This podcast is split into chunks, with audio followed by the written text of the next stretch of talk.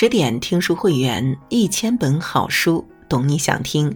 我是主播应由，今天为您分享的文章来自林夕颜。哪吒闹海，背负着弑父的恶名，七岁的他为什么成为无数人心中的英雄？最近新神榜《哪吒重生》上映，网上掀起了对哪吒的讨论热，这不由得让人们想起。四十年前，由上海美术电影制片厂制作的《哪吒闹海》，《哪吒闹海》是我国第一部大型彩色宽银幕动画长片，在国内外各大电影节获奖无数，被誉为色彩鲜艳、风格雅致、想象丰富的动画佳作。虽然电影只有短短六十五分钟，但上映后好评不断，成为一代人心中不可逾越的经典。痛仰乐队早期的宣传海报就曾用这版哪吒怒目自刎的形象来表达反叛正统的理念。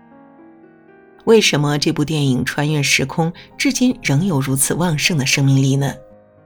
哪吒出身非凡，母亲怀胎三年零六个月才生下他。出生后，李靖期待地问下人：“是儿是女？”下人支支吾吾不敢说话。于是李靖径直冲到夫人的房间内。当他看到夫人生下一个肉球时，以为是妖怪，便拿剑去劈。刚一出手，突然间连光四射，从球中跳出一个男孩，满屋子乱跑。众人惊诧之际，太乙真人驾着仙鹤前来道喜。太乙真人给男孩取名哪吒，并收他为徒，赐给他乾坤圈和混天绫。哪吒七岁那年，天下大旱，陈塘关百姓祭祀求雨。东海龙王看着眼前的猪羊果皮，心中不悦，一心只想要童男童女。夜叉奉命出海掳走女童，哪吒正在海边洗澡，刚好看见这一幕。他不忍族人被龙宫掳走，一气之下把夜叉打回原形。哪吒还杀死了龙王三太子敖丙，并抽了他的龙筋。看到儿子的尸首后，东海龙王发誓要杀掉哪吒全家。东海龙王去天庭告状，没想到反被哪吒捉弄，这更让他恼羞成怒。回到龙宫后，东海龙王集结四海龙王，重新上门报仇。他们威胁李靖说：“如果哪吒不死，就水淹陈塘关。”刹那间，电闪雷鸣，大雨倾盆。威逼之下，李靖举剑要杀哪吒。哪吒双眉紧蹙，大叫一声“爹爹”。李靖听到后手软下来，把剑扔到地上。哪吒一袭白衣，眼眶含泪。他捡起地上的宝剑，对李靖喊道：“爹爹，你的骨肉我还给你，我不连累你。”说完，哪吒跳到栏杆上，横剑自刎，轰然倒地。后来，在师傅太乙真人的帮助下，哪吒借助莲花苏醒过来，合藕为骨，合叶为肉，蜕变重生。每个人心中都有一个英雄梦，我们像哪吒般一腔孤勇，渴望正义，可现实总是满目疮痍。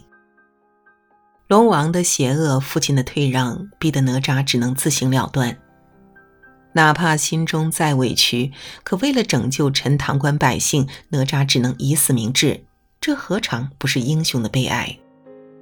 身体发肤受之父母，哪吒剔骨还父，剔肉还母，可谓悲怆至极。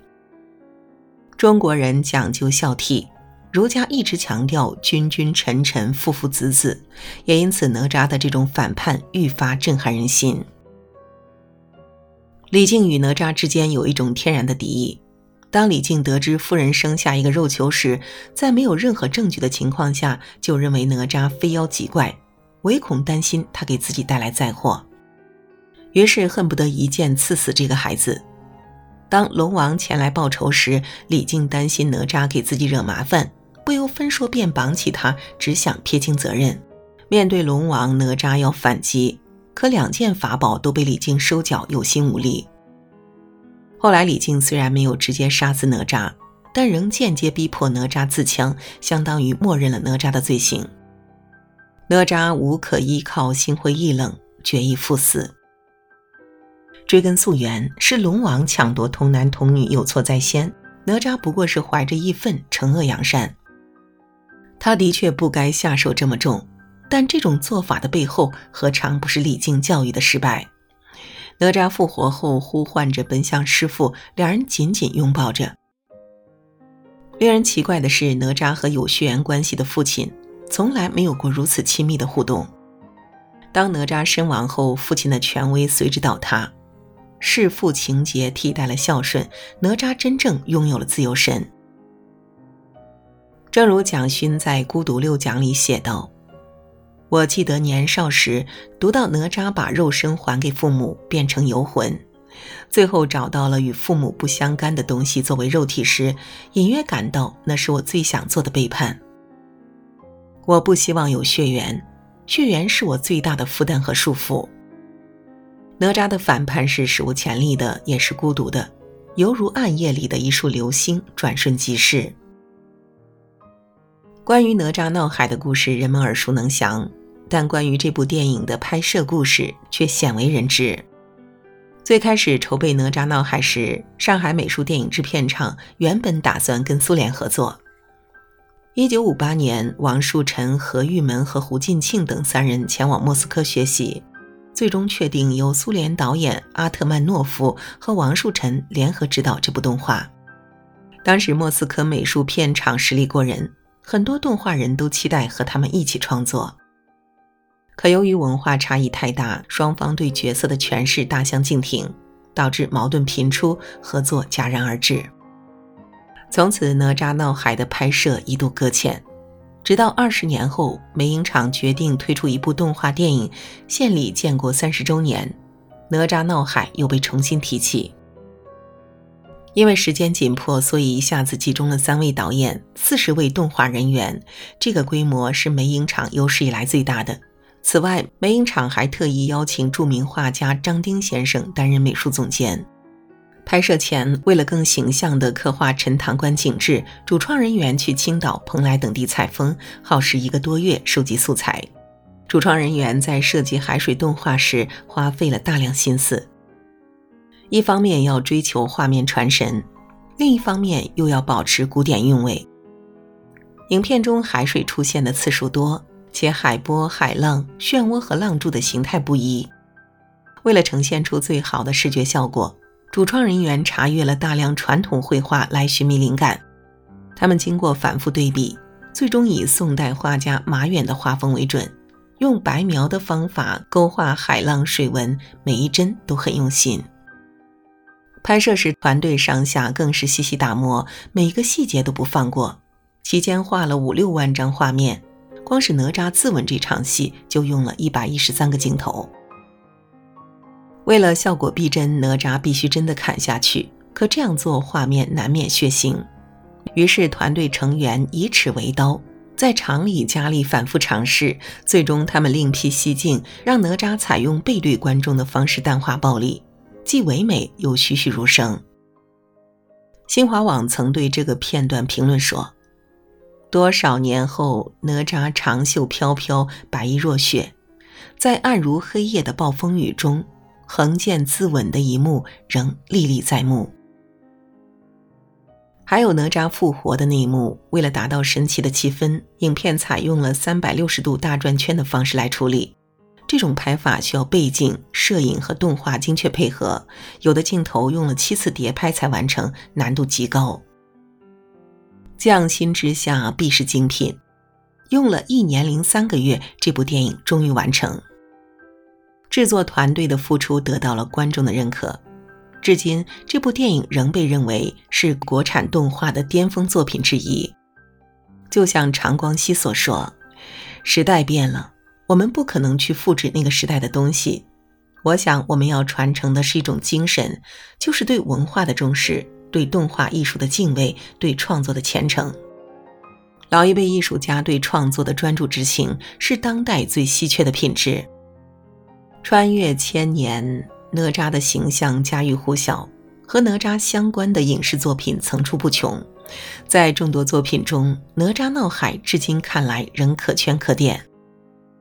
虽然影片中没有炫目的 3D 效果，但其中凝聚了无数动画人的心血。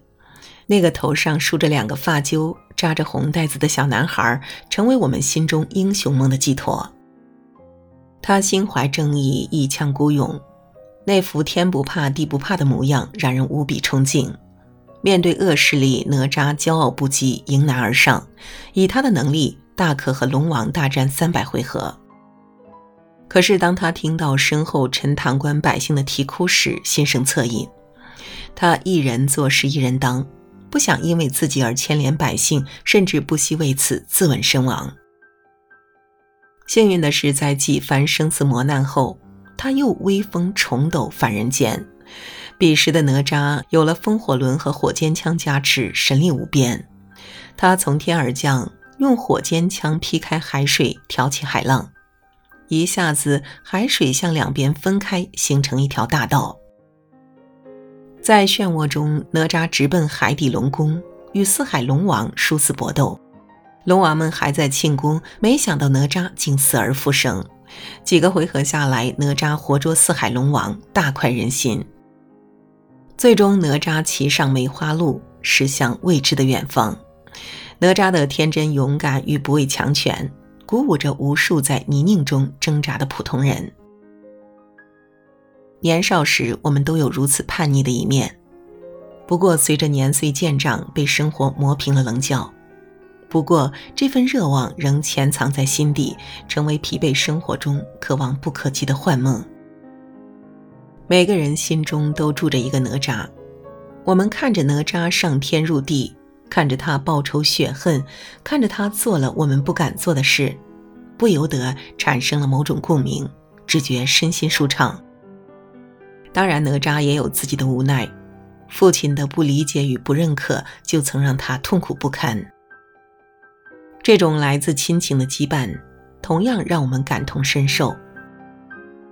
家是温柔的港湾，也是有力的束缚，让人纠结，让人痛。哪吒身上的倔强、脆弱及不甘，有我们每个人的影子。我们把对自己的心疼投射到了哪吒身上，又在他身上汲取力量。英雄亦常人，常人亦英雄。希望我们能像哪吒一样，眼中有光，心中有火，在庸常的生活中匍匐前行。好了，今晚的文章就为您分享到这里。更多美文，请继续关注十点读书，也欢迎把我们推荐给你的朋友和家人，一起在阅读里成为更好的自己。我是应由，让我们在下个夜晚再会了。